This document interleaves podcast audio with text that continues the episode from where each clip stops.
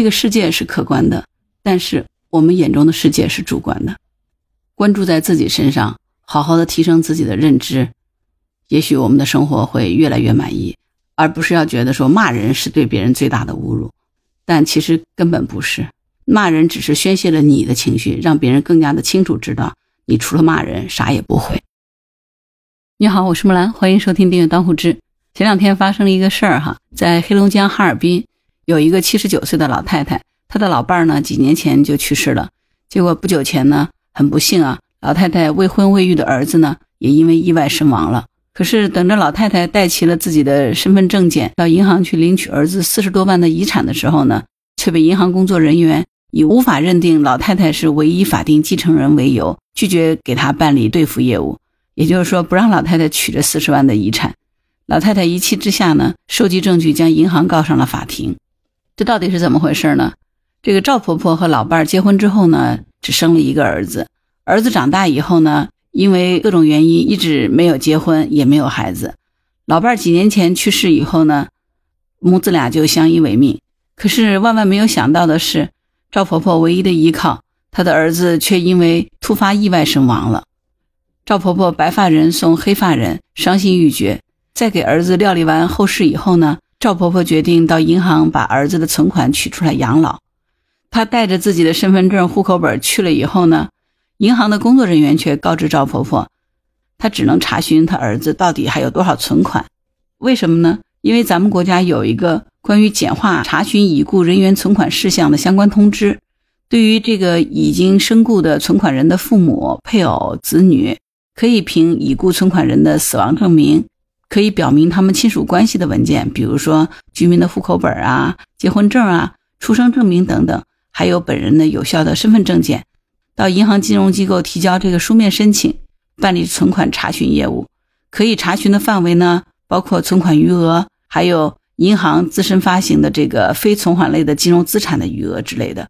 工作人员呢，就给赵婆婆查询了一下，结果发现她儿子账户上还有四十多万元。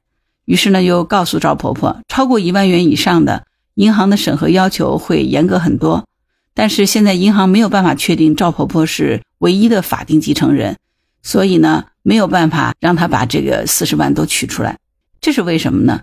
因为在关于简化提取已故存款人小额存款相关的事宜当中通知呢，对于已经身故的存款人，同一银行存款余额不足一万元的已故存款人的父母子女到银行办理取款业务的时候呢，银行是要履行相应的兑付义务的。但是现在呢，这个账上有四十万。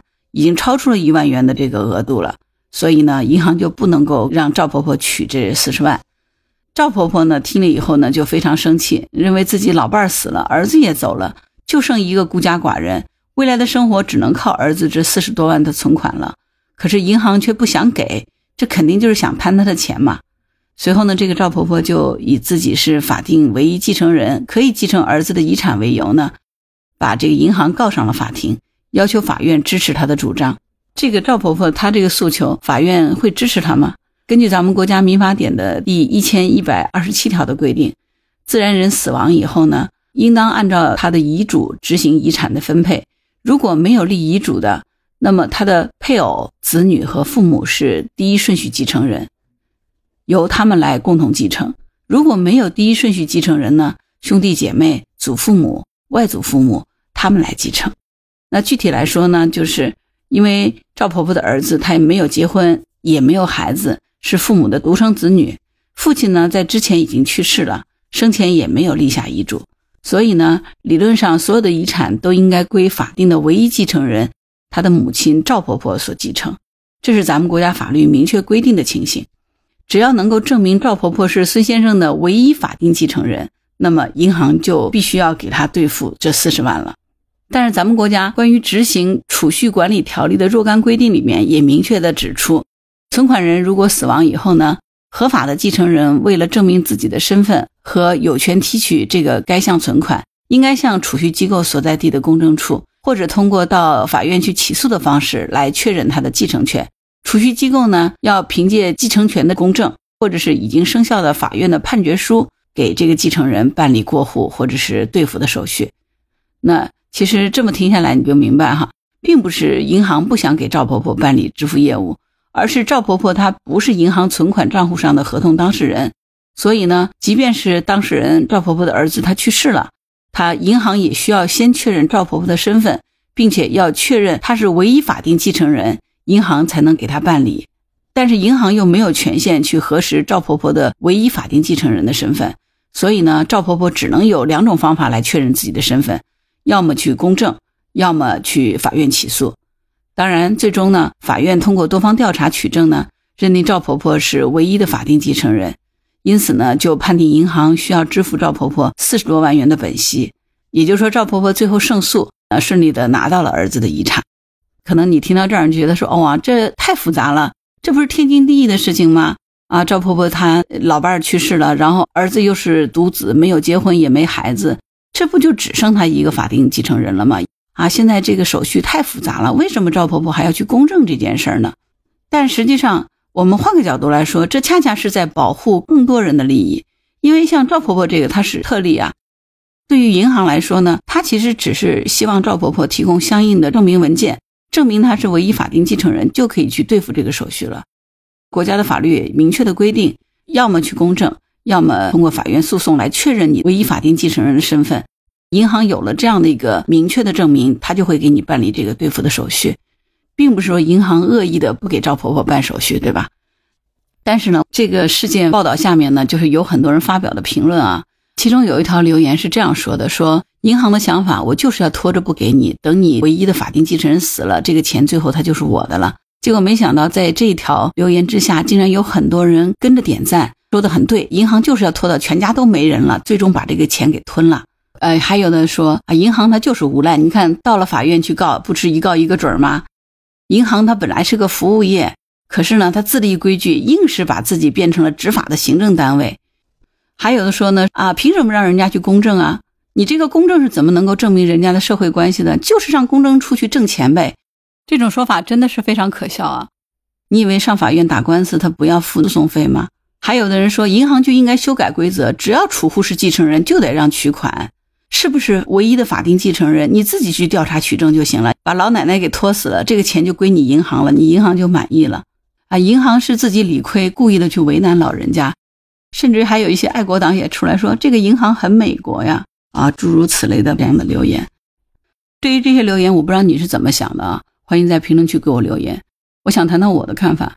这些留言的人只能说他们只是在表达他自己的情绪。